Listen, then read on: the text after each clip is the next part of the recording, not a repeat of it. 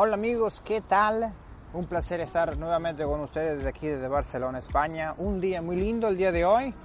Eh, ya casi se va el verano y como la Fórmula 1 sale de Europa, ya llega al suelo asiático. Llegamos al Gran Premio de Singapur del 2019, el Gran Premio número 15 en la Fórmula 1 de esta temporada, que sale con una esperanzada escudería Ferrari que sale con Charles Leclerc con dos victorias al hilo en, tanto en Spa como en Monza, el Gran Premio número 1012 en la historia de la Fórmula 1, el Gran Premio número 12 de Singapur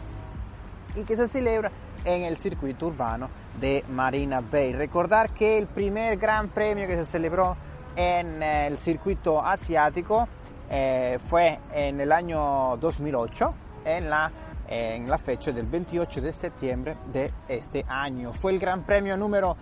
800 eh, en la historia de la competición de la máxima categoría. Fue aquel año la primera posición para Fernando Alonso. Ya hablaremos por qué y eh, todo lo que llevó relacionado a esta victoria del piloto español que se, se descubrió toda la información un año después, luego de una de las polémicas más grandes de la Fórmula 1 que Pat Simon y Flavio Briatore estuvieron involucrados. Y que no es la primera vez que Flavio, Flavio Briatore estuvo involucrado en alguna polémica de la Fórmula 1 si nos recordamos al año 1994 en el Gran Premio de Imola cuando eh, estuvo involucrado en el tema en el equipo Benetton de la, el tema del launch control el sistema que eh, tenía el monoplaza para aquel año que permitía que saliera con totalmente la tracción y no tener eh, spin el monoplaza de la escudería que comandaba eh, Flavio Briatore para aquel momento. Aquel entonces, la, eh, el año 2008, la victoria fue para Fernando Alonso con el equipo Renault. La segunda posición es Nico, Hulke, Nico Rosberg, perdón, Nico Rosberg con el equipo Williams Toyota. Y la tercera colocación se la llevó Lewis Hamilton con la eh, McLaren Mercedes, que aquel año se la llevó el campeonato, su primer campeonato mundial en la historia de la Fórmula 1, cosa que Felipe Massa, el otro contendiente al título, estuvo eh, por parte, tuvo un problema en cuanto a los boxes que lo impidió seguir en la competición. También hablando un poco sobre el circuito, el circuito demandante, una temperatura de eh, del aire de 60 grados centígrados, eh, una temperatura alta, dado que también es por ello que se corre de noche. El primer gran premio, el primer gran premio de Fórmula 1 que se corre bajo luces artificiales. Recordar que también eh,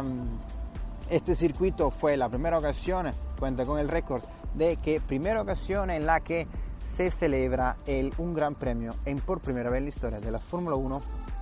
bajo los focos y no bajo luz natural, como estamos acostumbrados eh, todos los aficionados de la Fórmula 1. Para recordar también un circuito que tiene un número de vueltas de 61, la mayor cantidad de curvas, 23 curvas demandantes también para los pilotos que eh, se preparan y como vimos en, vimos en tema de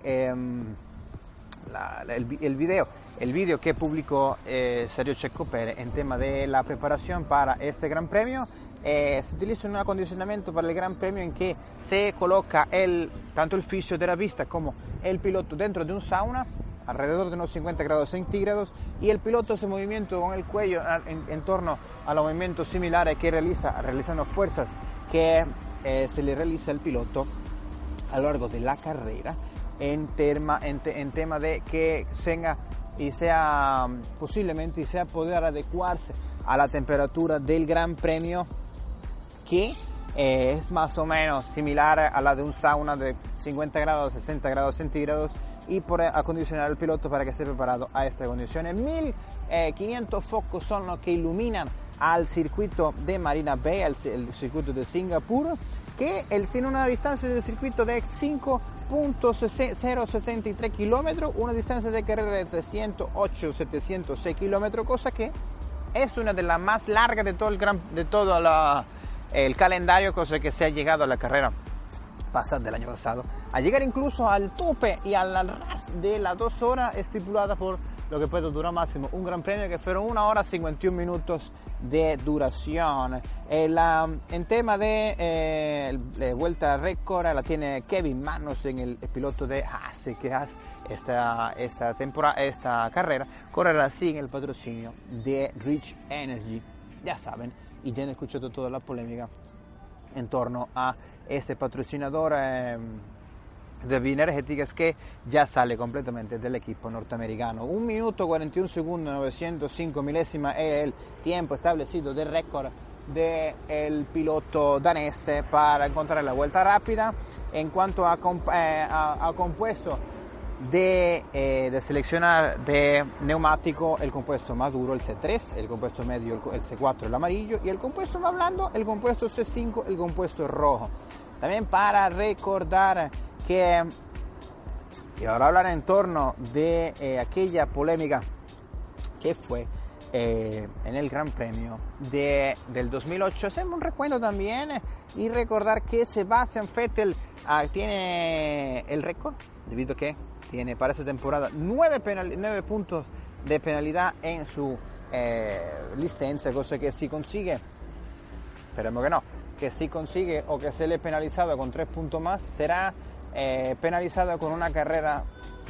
eh, que no podrá correr una carrera y eh, tendrá que correr la Ferrari algún piloto de reserva o el tercer piloto en este caso. El piloto que le sigue lanzó con siete, con siete penalizaciones. Y hablando un poco también sobre Sebastian Vettel, Sebastian Vettel ha hablado de Luis Hamilton, son los dos pilotos que tienen más victorias en este circuito y es Ferrari y eh, es Mercedes quien tiene la mayor cantidad de victorias en este Gran Premio. Red Bull tiene 3 y, Ferrari tiene 2. En cuanto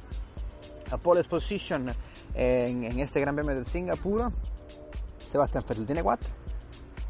Luis Hamilton también tiene cuatro pole position y Fernando Alonso tiene solamente una pole position. En cuanto a equipo, Ferrari el equipo que más pole position tiene, con cuatro, Mercedes con tres, Red Bull con, con dos, igual que también con McLaren que tiene dos tanto en su eh, palmarés de em,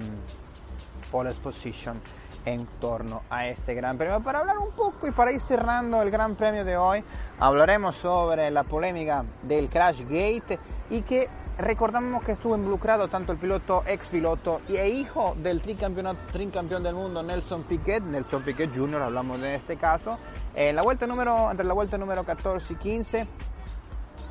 pierde, pierde el control, um, cosa que me impresiona la manera en cómo fue eh,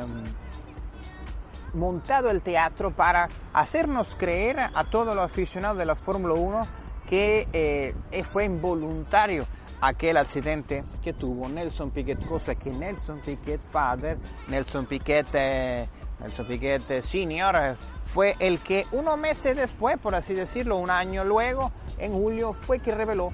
toda la información que en este momento sabemos, cosa que se reunió Nelson Piquet a, a, mediados de julio, a finales de julio del año 2009 para decir toda la información eh, eh, relacionada con lo que estuvo involucrado su hijo, cosa que estuvo eh, penalizado Pat Simon, cinco años de la competición de la Fórmula 1 y premio de por vida dado este, em, esta, esta polémica. Fue en el, 21 de septiembre de 2009 cuando se determinó la sanción a estos dos personas de la Fórmula 1, tanto Nelson Piquet estuvo exonerado de cualquier penalidad debido a que eh, formó parte de que ayudó a otorgar información para la investigación posteriormente que se determinó la sanción a este personaje. Fernando Alonso exonerado completamente de cualquier hecho debido a que no se comprobó que estuvo involucrado en estos hechos. Cabe recordar que eh, es difícil eh, entender que no se involucrado cuando el piloto justamente, alguna parte de estrategia, el piloto Nelson Piquet justamente choca luego cuando la estrategia de Fernando Alonso que estuvo estipulada para la vuelta entre 13 y 14. Eh, Renault no ganaba una carrera desde el, año, desde el año 2016 en Japón necesitaba un resultado tal para aquella temporada debido a que se condicionaba y las condiciones del circuito se adecuaban, se adecuaba a las condiciones del monoplaza. También fue, eh, citando un poco a Víctor Abad de F1, eh, información que he otorgada en su canal YouTube, eh, explica cómo eh, por qué en la vuelta de forma, en la, en la, curva 17 fue escogida en este sector de pista para que la salida de, Nelson Piquet y fue debido a que en ese sector de la pista no había ninguna grúa y no aseguraba rescate inmediato por parte de la, del monoplaza de Nelson Piquet, cosa que aseguraría la salida del safety car para este momento. Y también se puede observar como en la vuelta de formación Nelson Piquet ensayaba el, la, salida en pista que ocasionó eh, su abandono y la victoria